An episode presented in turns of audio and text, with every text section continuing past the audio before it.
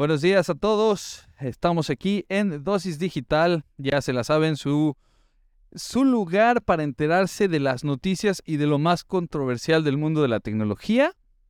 Este es su lugar. Ya saben que todos estamos aterrados de cómo la tecnología está dando pasos agigantados que la verdad casi ni entendemos. Si tienes miedo y dices, no manches, no, no, puedo ni platicar de tecnología porque ya no entiendo nada, vente, únete a Dosis Digital. Aquí te vamos a desmenuzar todos los temas de parte de Soto y Gase, Roy Gase.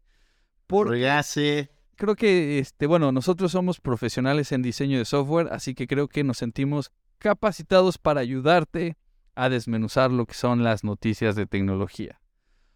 ¿Cómo estás? Software, buen experiencia de usuario, experiencia de usuario, eh, desarrollo de productos digitales en general. O sea, tampoco es como que seamos ingenieros en sistemas full, full, full, pero pues hay un poco de todo, ¿no? Si sabemos del tema. Yo muy bien, mi Roy, ¿tú qué tal? Qué bueno, qué bueno. Pues aquí a darle a la primera noticia porque quien no está tan bien son 10.000 trabajadores de Meta. Así es. 10.000 trabajadores más. Más, así es. La primera noticia del día. Recordemos que en noviembre Meta corrió a 15.000 empleados.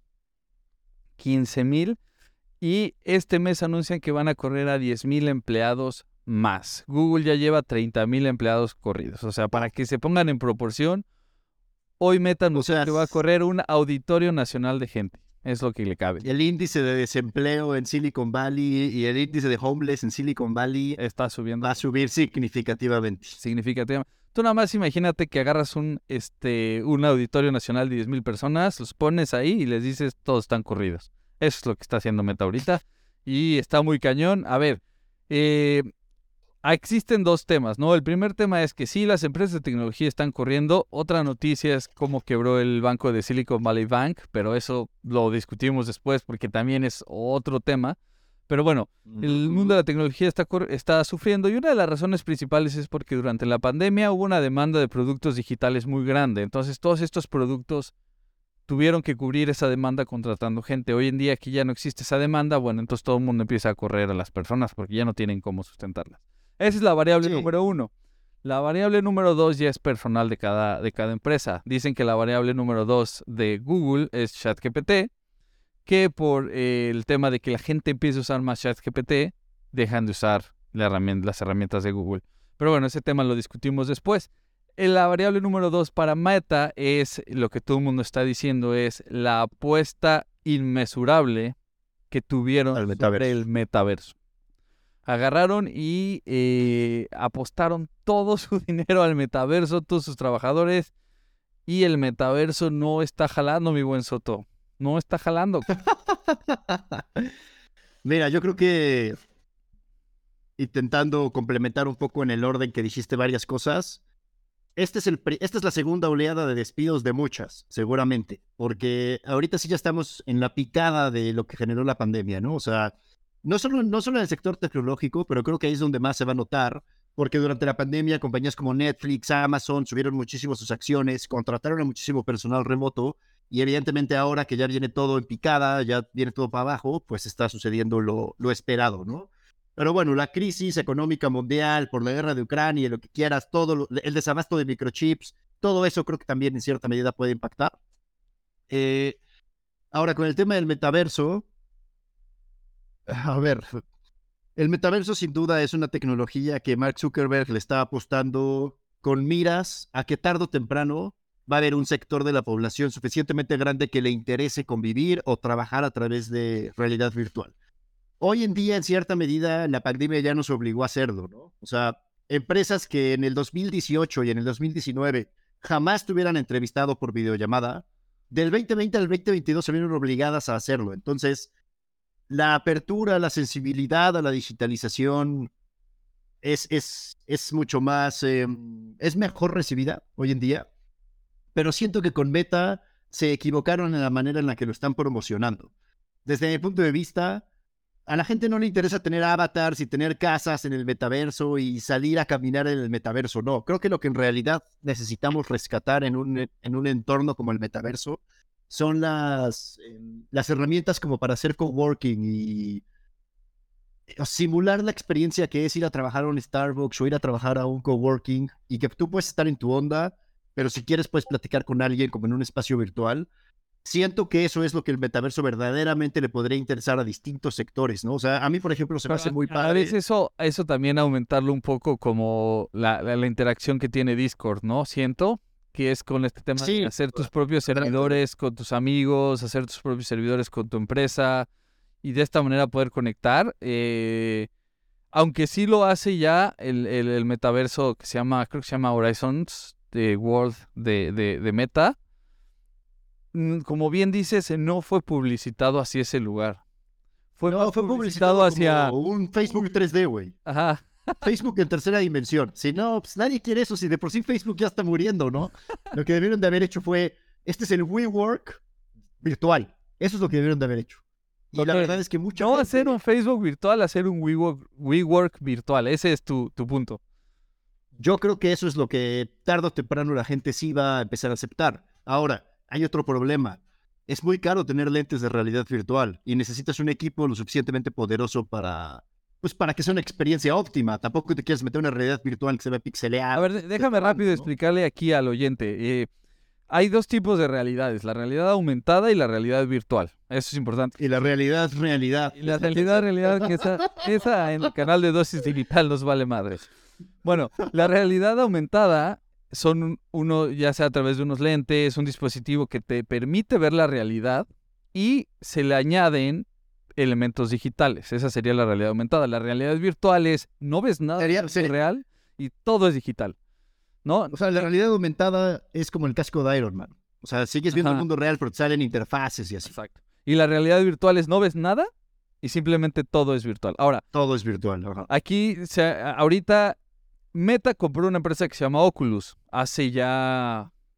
Hace un buen Oculus era un Kickstarter. Sí. Oculus Rift era un Kickstarter. Meta Facebook en ese entonces lo compró hace como siete años o tal vez ocho. Y desde entonces le está apostando a la realidad virtual. Exactamente. Ahora, eh, ahorita el Oculus 3 que acaba de salir está en 699 dólares en Estados Unidos y bueno, en el resto del mundo muchísimo más caro porque es el tema de exportación.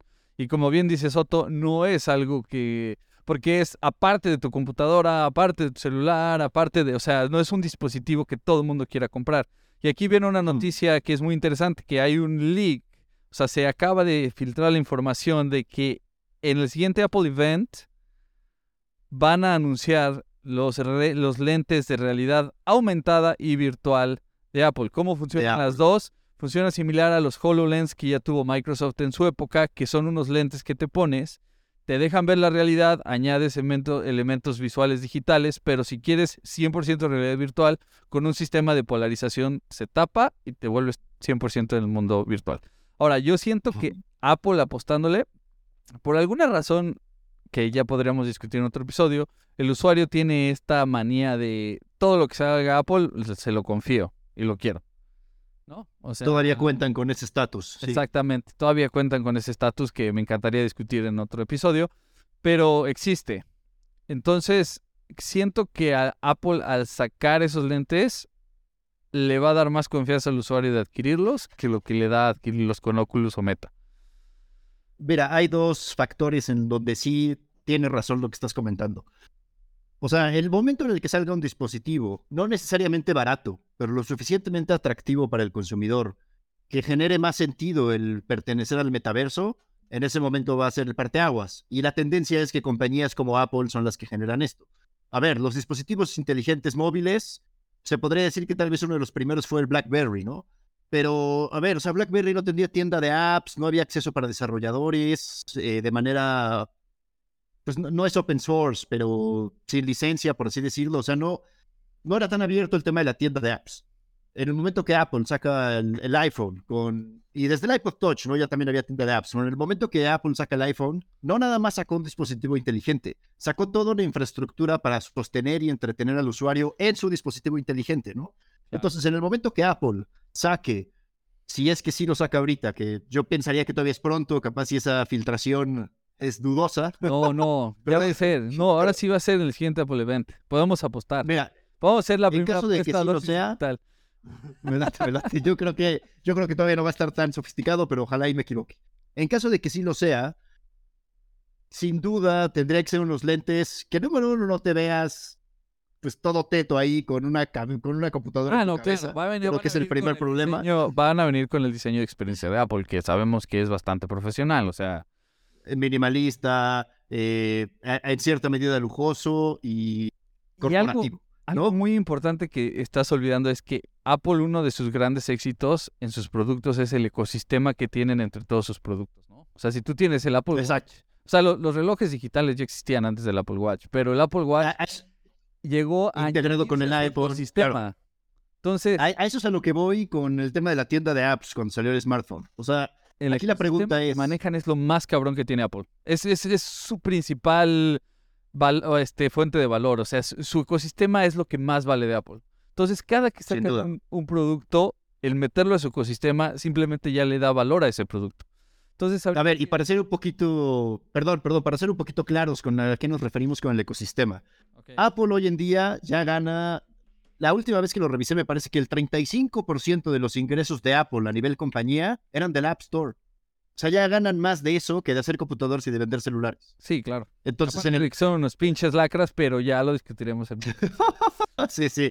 Pero, o sea, te, te ofrecen el hardware para que a través del hardware compres su, su- su- su software, ¿no? Sus programas. Entonces ya Apple gana más de lo que otras personas hacen para vender sus productos. Así que aquí la pregunta del millón es, si Apple verdaderamente saca las gafas de realidad virtual y aumentada en el siguiente Apple Event, ¿se van a apoyar de alguna manera de beta o están apostándole a su No, propio sí. metaverso? No, yo creo que sí. Pues es como, por ejemplo, cuando sacaron, cuando sacaron el iPhone se apoyaron de Facebook, ¿no? O sea, que, que, que tuvieran Facebook en el Apple Store era un gran plus para Apple.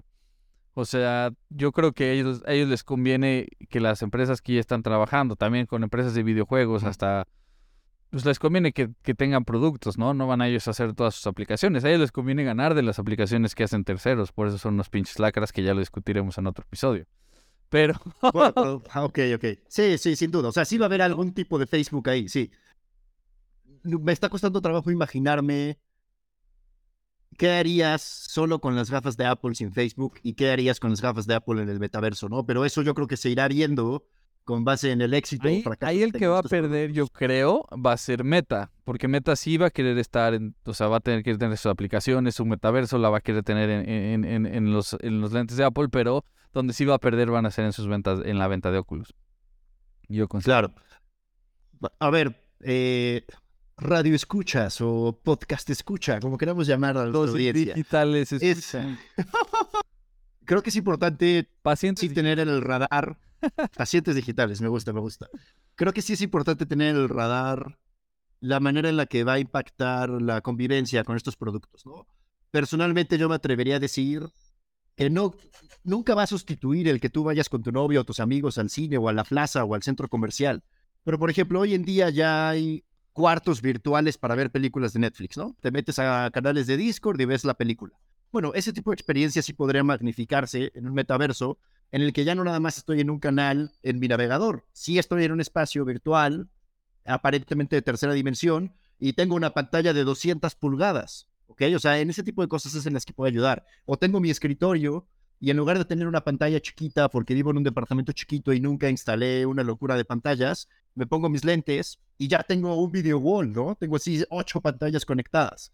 Entonces, en ese tipo de cosas es donde creo que sí puede impactar Impactar. positivamente al consumidor sin que abandone su vida física, ¿no? Entonces, como que creo que por ahí sí podrían suceder cosas relativamente pronto.